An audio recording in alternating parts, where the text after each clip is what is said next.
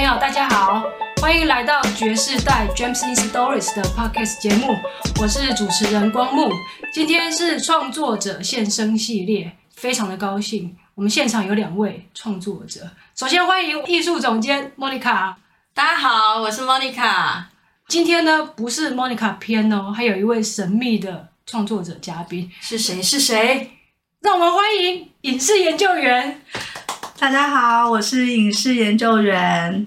我们今天呢，终于来到了影视研究员他影视的地方，他的秘密花园。是的，非常高兴今天能够有光木跟莫妮卡来到我的影视花园。各位朋友，我们今天没有违反任何的防疫的规定，只有室内没有超过限定人数。对对对，今天呢，好不容易在大家疫情稍微降二级以后啊，我们的创作者先生系列又可以重新开录啦！耶！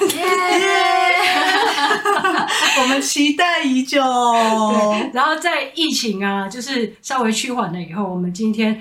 接着立刻要跟大家推出的创作者就是影视研究员。那大家对于他的作品呢、也是非常熟悉了，在网站上面是有撰写陶瓷家装，还有影视研究员的创作随笔，这两个系列是相辅相成啦。就是大家看到的陶瓷嫁妆，它是一个作品，那影视研究员的创作随笔是在。创作的过程当中，很多的这个心情上面的分享，那这个是非常重要的。对于我们在创作的过程当中，影视研究员为什么要写陶瓷嫁妆呢？今天可以用这个机会跟大家讲一下。哦，这说来话长。其实呢，呃，我会想要写陶瓷嫁妆了，呃，主要是在呃去年发生了很多事情，就是我们可以看到 COVID-19 呃，就是席卷全球的时候，很多生命在很短暂的时间内就消失了。那我自己身边就是也有长辈在去年就是很突然的，呃，我接收到了长辈的噩耗，所以我。会觉得说，以前很多事情想做，我们会想说啊，时间还很久，我可以等到退休了，我再去陪家人，然后我再去做我想要梦想中的事情。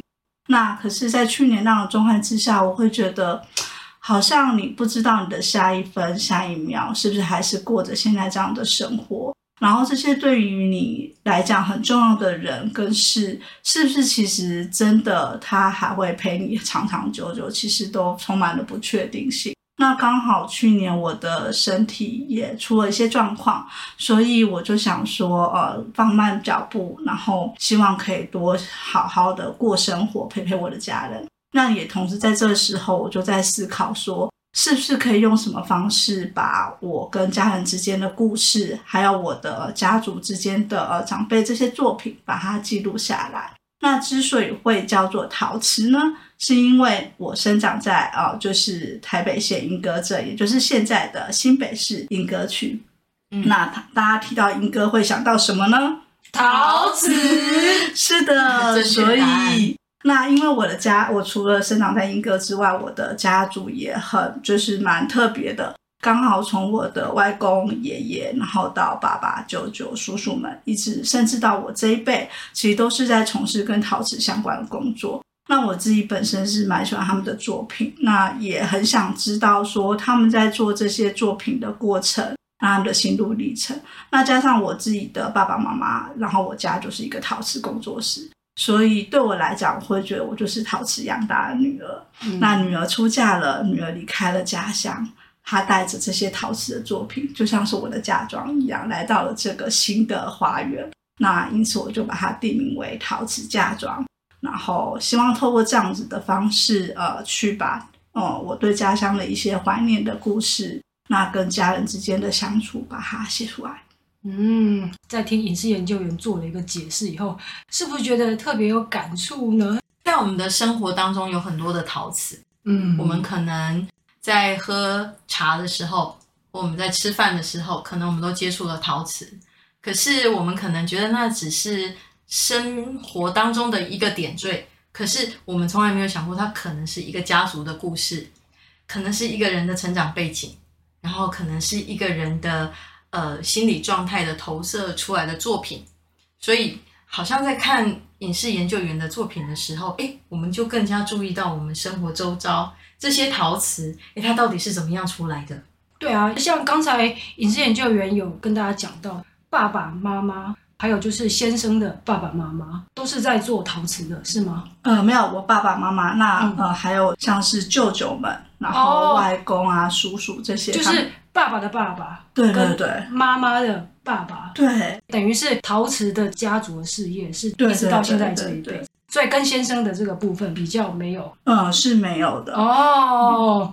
了解，那因为你从小就在这个环境里面长大。那你本来对于陶瓷是非常的有兴趣，还是说习以为常一部分？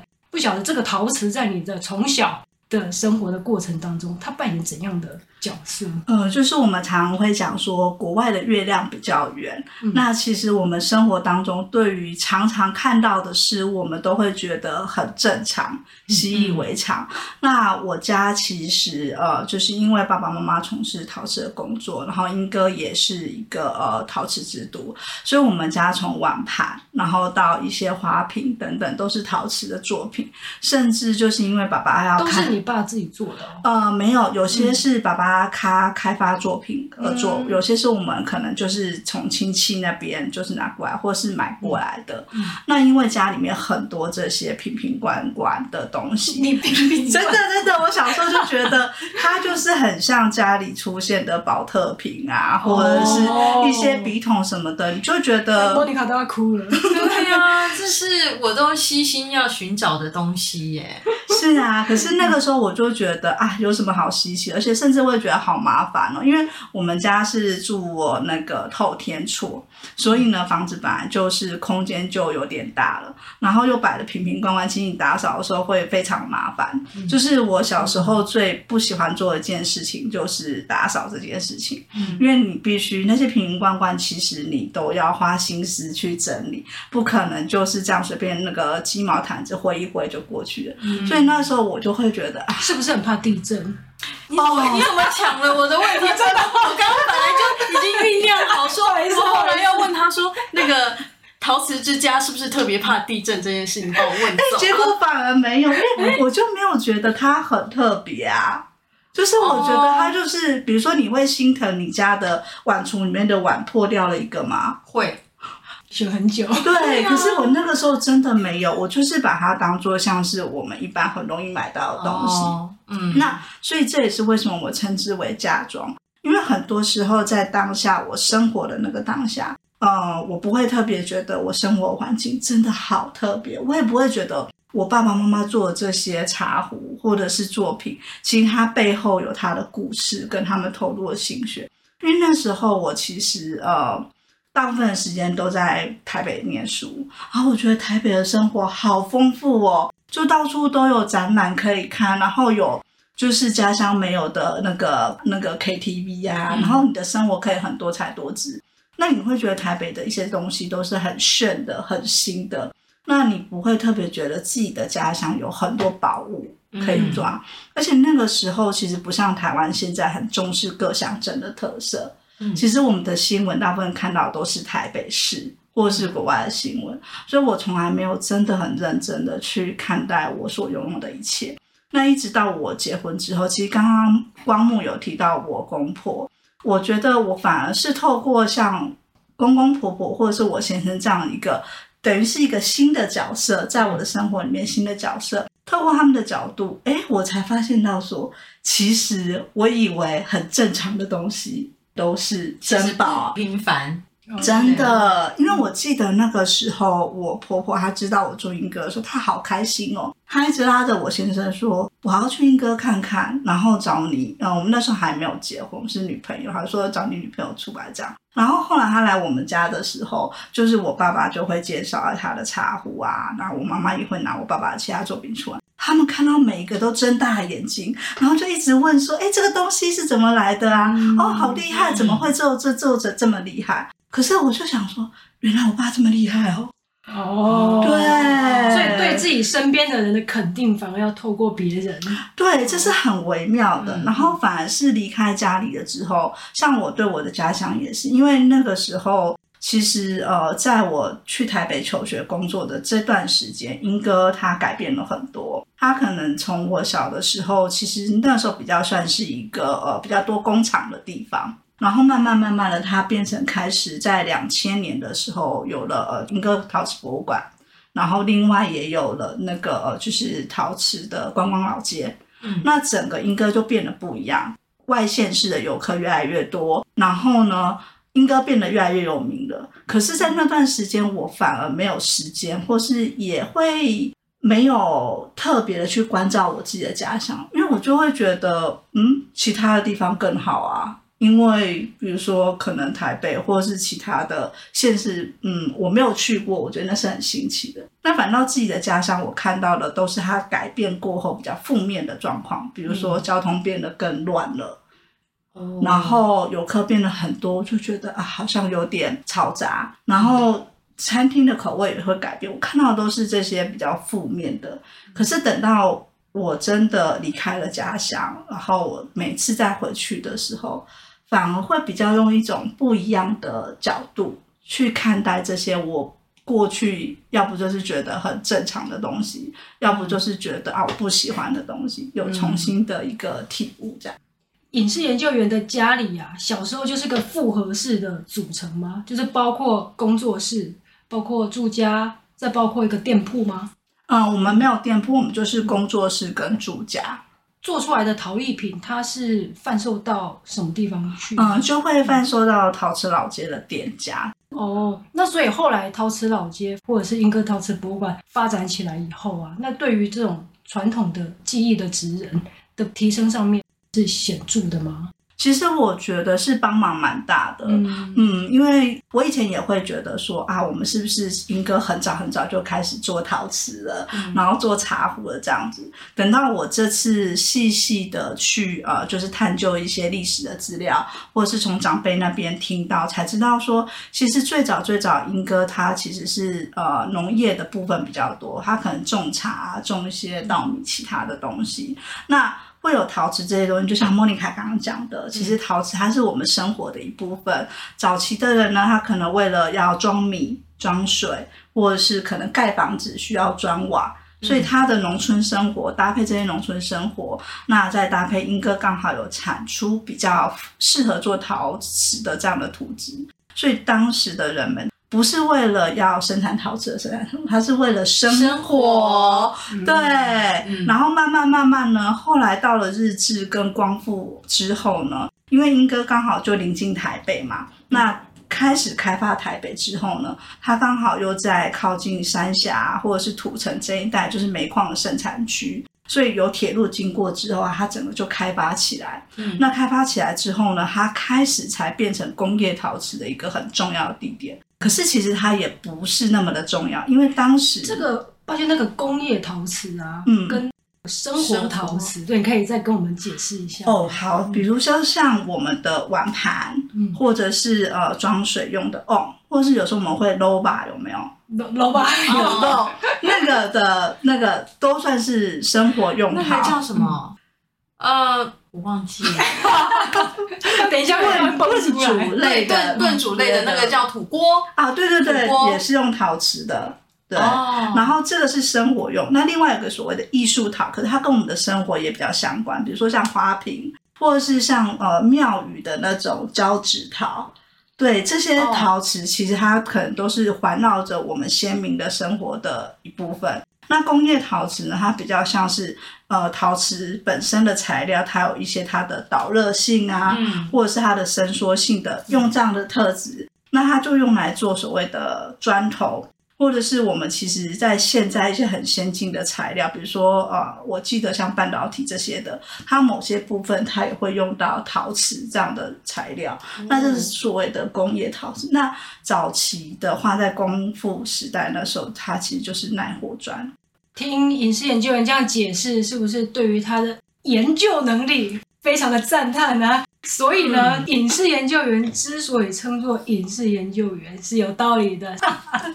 其实我觉得当研究员，然后跨足来写故事，其实这中间有像的部分，也有不像的部分。比如说像的部分，其实我们都是不管是写什么样的主题，都是要花时间去看很多资料，那也是要去访谈一些我们的呃，就是长辈们，或者是这个圈子里面的职人。那很像我们在做研究的时候，做研究计划要去设访谈大纲，我有你哦，你访谈大纲，然后去看很多那个呃，就是文献资料，积习难改，真的。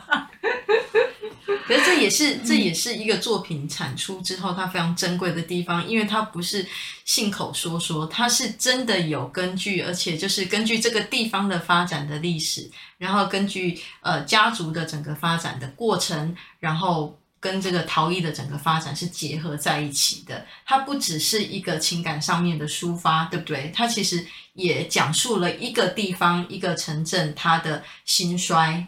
然后现在又重新的在政府的引导之下，它可能重新成为一个文化观光的一个小镇。对，那我想要问一次研究员，就是说，嗯，当他现在重新成为一个呃文化小镇的时候，你觉得跟你小时候认知的莺歌有什么最大的不一样？我觉得最大的不同是，大家对于自己所拥有的又更珍惜，而且更知道怎么会去发挥自己的力量。因为我们的小时候其实念的可能都是呃比较。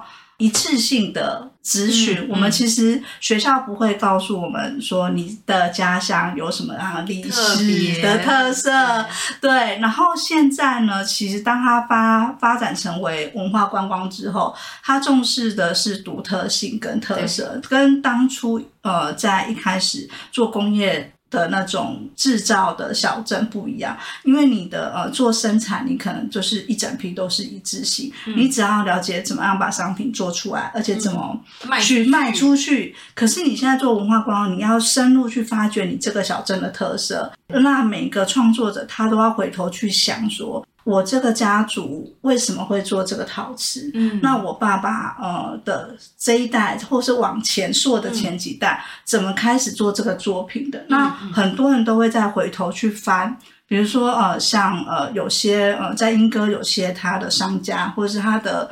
工作室，他可能是做的不是茶壶，嗯，他做的也许是呃，像是碗盘这样子，那他就会回头去想说，为什么我们家是做碗盘？嗯，是不是这中间有什么样的故事，有什么样的历史？那我觉得这蛮好的，因为会让大家再去更珍惜自己所拥有的，然后把我们的文化再发扬光大。嗯，那像你家里头主要就是一直做茶壶跟茶具吗？还是有很多都有在做？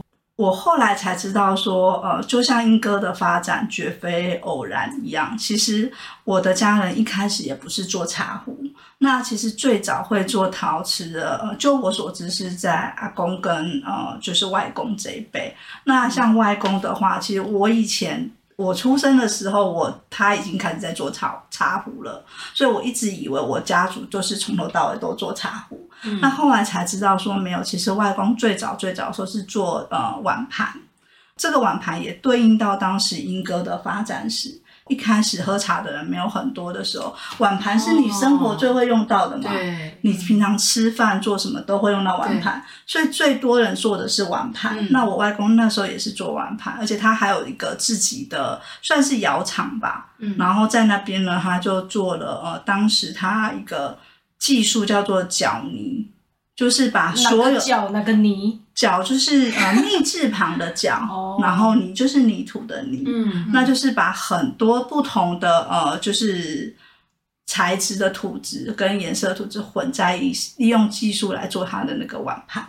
为什么他会再从碗盘跳到茶壶呢？就是因为后来整个台湾就是当时的呃沈主席。谢东明他开始带动了这样的喝茶。哦，我好久没有听到这个，这个我也是做了研究才知道呢。Google 一下哦，对，当时还是省主席哦。是是是是，好，来继续。